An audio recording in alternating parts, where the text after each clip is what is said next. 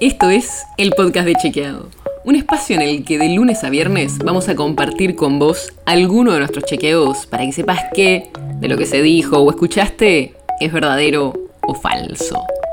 También te vamos a presentar las verificaciones que hacemos de las desinformaciones que andan circulando por ahí y vamos a traerte datos y contexto para entender mejor las noticias. Soy Olivia Sor. Si estuviste viendo las noticias en los últimos días, seguro escuchaste hablar de la COP26. Así se llama la Conferencia de las Naciones Unidas sobre el Cambio Climático, donde distintos países se reúnen para discutir acciones conjuntas para cuidar el ambiente. Y en el episodio de hoy te vamos a contar qué es esta COP26, cómo funcionan las negociaciones y qué se espera de esta reunión que se está realizando en Glasgow, en Escocia.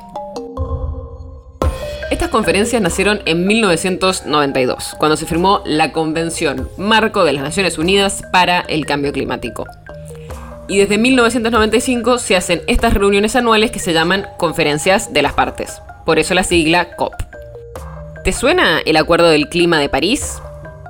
Bueno, ese acuerdo donde muchos países firmaron distintas medidas, como por ejemplo reducir la emisión de dióxido de carbono, se hizo en otra de estas cumbres, en la COP21, que fue la de 2015, en la capital francesa, en París.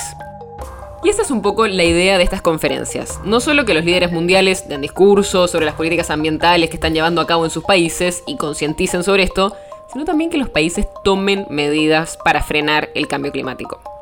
Dicho así, suena muy lindo, parece un poco impracticable, ¿no? El tema es que después de que muchos presidentes van y hacen sus discursos, los equipos técnicos de los países se quedan varios días más negociando las posibles medidas y los acuerdos internacionales.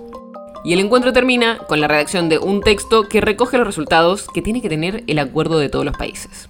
Por supuesto, estas medidas ya llevan meses negociándose, por ejemplo, entre especialistas de los ministerios de Ambiente o Producción de los diferentes países, y también participan especialistas de la ONU y asesores externos.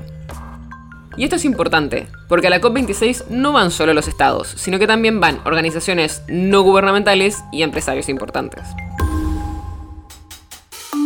El problema es que el último acuerdo importante en la COP fue en 2015, en ese acuerdo de París. Y ahí se puso el objetivo de alcanzar la neutralidad de emisiones de carbono para mediados de siglos. Pero varios especialistas ya dicen que los objetivos iniciales que se plantearon hace seis años fueron muy modestos y que al ritmo que vamos no vamos a cumplir con el objetivo de ser neutros en emisiones de carbono ni con el objetivo importante que es evitar que la temperatura del mundo suba más de un grado y medio. Lo cual si pasa podría ser catastrófico. Hay otros objetivos también, como mejorar la financiación climática para poder ayudar a los países más pobres en su transición hacia energías limpias y en sus procesos de adaptación general al cambio climático. En los próximos días sabremos más de estos acuerdos que se hagan en la COP26 de Glasgow y veremos cuáles son los nuevos compromisos. Estos son procesos muy complicados de negociación entre países y organizaciones, pero muy necesarios, porque el cambio climático no es algo que un país solo pueda resolver. Así que dependemos en buena parte de la capacidad de negociación y la voluntad para llegar a acuerdos que sean realistas y eviten los peores escenarios posibles.